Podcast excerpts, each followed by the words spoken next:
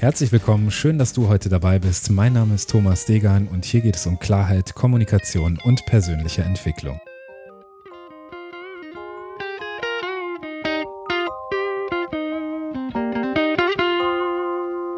Episode 82 Customer Experience. Wie redest du mit deinen Kunden? Ja, warum diese Episode? Ich habe die letzten Wochen in einer Mastermind mit Kunden an den Texten ihrer Website gearbeitet und dabei habe ich versucht, ein Konzept, was mir aus der Coaching-Ausbildung sehr, sehr gut gefallen hat, einfach mal mit dem Copywriting oder mit dem Storytelling oder mit dem, was du eben auf deiner Webseite über dich über deine Kunden und zu deinen Kunden sagst, in Verbindung zu bringen. Und was habe ich damit gemacht? Ich habe ein äh, Konzept, welches ich vor, ja, ich weiß gar nicht wie viele Folgen, aber ich verlinke die Folge gleich gerne nochmal, schon einmal vorgestellt habe, versucht auf das Copywriting anzuwenden. Hierbei geht es um die Transaktionsanalyse und ich werde dir gleich kurz erklären, was Transaktionsanalyse ist und was du damit machen kannst. Die Transaktionsanalyse wurde Mitte des 20. Jahrhunderts von Eric Byrne, das äh, war ein Psychiater, begründet und er wollte mit der Transaktionsanalyse das menschliche Miteinander beschreibbar, erfahrbar, gestaltbar und, und äh, ja, verstehbar sozusagen machen. Und mit der Transaktionsanalyse wird, wird eben nachvollziehbar, was in dir selbst, in deinem Gegenüber und während der Kommunikation an sich überhaupt vor sich geht und wie du in diesen drei Bereichen einfach Entwicklung anstoßen kannst.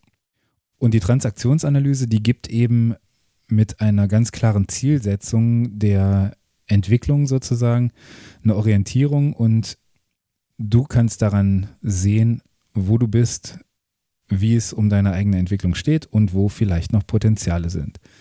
Und ähnlich wie im NLP gibt es in der Transaktionsanalyse ein grundsätzlich positives Menschenbild und damit fördert die Transaktionsanalyse eben ein aufrichtiges Miteinander und eine insgesamt motivierende Entwicklung.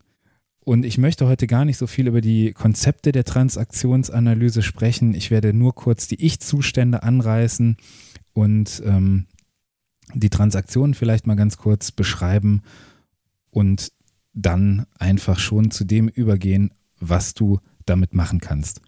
Und wenn dich das Ganze mehr interessiert, dann kannst du dich gerne nochmal melden, dann äh, sprich mich an und dann können wir uns über das Thema Transaktionsanalyse nochmal unterhalten. Ich möchte ganz kurz einmal erklären, wie die Transaktionsanalyse die Kommunikation sieht. Sie geht also davon aus, dass ein Stimulus, also etwas, was du tust, eine Reaktion bei deinem Gegenüber hervorruft und dass diese Art der wechselseitigen Kommunikation eben als Transaktion bezeichnet wird.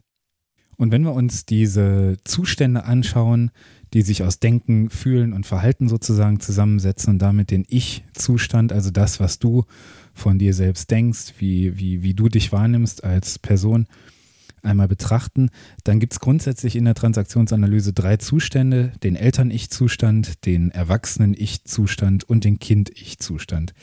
Und von diesen drei Zuständen geht eben aus, was du denkst, was du fühlst, wie du dich verhältst. Und ich möchte einmal den Blick darauf lenken, wie sich diese Zustände auswirken können. Bei den Eltern ich-Zuständen unterscheiden wir zwischen dem kritischen Eltern-Ich und dem fürsorglichen Eltern-Ich. Und jetzt überleg dir mal, wie ein kritisches Eltern-Ich klingen kann in der Kommunikation. Beispiel, du sitzt irgendwie im Büro, kriegst einen Anruf bezüglich einer E-Mail, die du vielleicht einen Tag zu spät geschickt hast oder eine Stunde zu spät oder wo irgendwas falsch drin stand. Und die Aussage zu dieser E-Mail ist, hättest du diese E-Mail nicht zwei Stunden früher schicken können. Ein anderes Beispiel kann sein, ein fürsorgliches Eltern-Ich, bei dem sich zum Beispiel ähm, einer deiner Kolleginnen um irgendeinen Betriebsausflug kümmert und da wirklich auf alles Acht gibt, also eine fürsorgliche Seite an den Tag legt, was ja erstmal nichts Schlechtes ist. Und daraus kannst du so ein bisschen sehen, dass der, der, der Zustand des fürsorglichen Eltern-Ichs sehr, sehr zugewandt deiner Person ähm, sozusagen agiert und der kritische Eltern-Ich-Zustand, der agiert eher beurteilend. Also wenn das, was du tust, beurteilt wird, das war aber gut, das war aber schlecht, das war zu schnell, zu langsam, ähm, das ist eben ein Indiz dafür, dass die Person, die mit dir spricht, gerade aus dem kritischen Eltern-Ich sozusagen spricht. Und diese beiden Zustände, die haben jeweils positive, jeweils negative Seiten und positiv sind diese Ich-Zustände einfach, wenn sie dein Leben bereichern. Negativ werden sie, wenn sie dich irgendwie einschränken oder dein Leben beschneiden. Wenn wir uns das Kind-Ich anschauen, dann gibt es einmal das angepasste Kind-Ich, das rebellische Kind-Ich oder das freie Kind. Und auch hier gibt es wieder positive und negative Seiten. Das heißt, das angepasste Kind-Ich ist sehr, sehr ja, angepasst eben, ich mache genau das, was du willst und ähm, das rebellische Kind ich eben, nein, ich mache überhaupt nicht, was du willst und das freie Kind ich ist eben eine gute Balance irgendwo dazwischen. Das Erwachsenen-Ich wird gar nicht unterteilt, es wird einfach angenommen als eine Reaktion aus dem Hier und Jetzt, die der Situation, der Sache angemessen erscheint, eine sachliche Diskussion oder ähm, eben eine Unterhaltung wo nicht beurteilt, bewertet, kritisiert und so weiter wird. Und ich möchte dich einladen, genau wie ich meine Mastermind-Teilnehmer äh, eingeladen habe, einfach mal zu überlegen, wie deine Kunden mit dir kommunizieren. Also wie gehen sie mit dir um? Ist das, ähm, wenn du eine Anfrage kriegst, wenn du mit Kunden kommunizierst, also wenn du irgendwelche Projekte besprichst und so weiter? Ist das eher aus dem Eltern-Ich mal ganz gleich, ob fürsorglich ähm, oder kritisch. Ist das aus dem Erwachsenen-Ich kommuniziert oder ist das aus dem rebellischen, freien oder angepassten Kind-Ich kommuniziert? Und was machst du jetzt? Wie reagierst du in deiner Kommunikation auf deinen Kunden? Ich persönlich finde es wunderbar, wenn du es schaffst, aus dem Erwachsenen-Ich zu kommunizieren und dir den Spielraum verschaffst, zum einen im gesprochenen oder im geschriebenen Wort, äh, im Dialog wirklich mit dem Kunden, mal zu schauen, wie werde ich hier angesprochen und wie reagiere ich darauf. Das heißt, ein äh, Kunde, der vielleicht irgendwo verärgert ist oder ein Mitarbeiter oder dein, dein Vorgesetzter, mit wem auch immer du sprichst, der sich in Form eines oder im Zustand eines kritischen Eltern-Ichs mit dir unterhält oder mit dir kommuniziert, wie schaffst du es, eure Transaktion wieder ins Erwachsenen-Ich auf beiden Seiten zu bringen.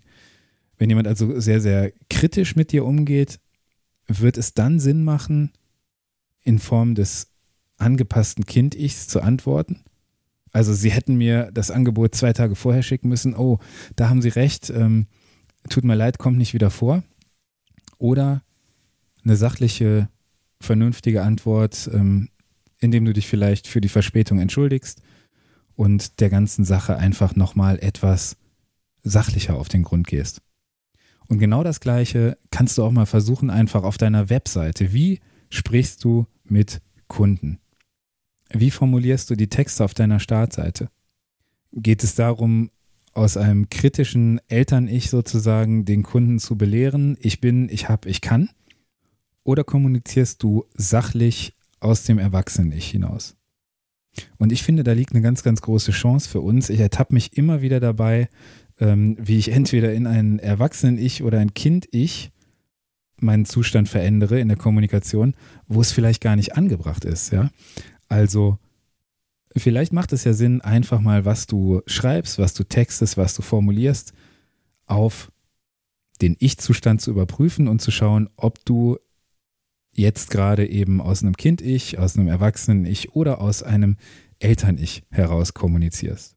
Ich bin gespannt, ob du was damit anfangen kannst. Melde dich gerne, schreib mir gerne einen Kommentar unter diese Folge, melde dich in den sozialen Netzwerken, per E-Mail, wie auch immer du möchtest. Danke, dass du heute dabei warst. Tschüss und bis bald, dein Thomas. Wenn dir der Podcast gefallen hat, dann freue ich mich über eine Bewertung bei iTunes, über ein Abo und über dein Feedback. Du findest alle Kontaktmöglichkeiten wie immer in den Shownotes. Ich freue mich, dass du heute dabei warst. Vielen Dank und bis dahin, dein Thomas.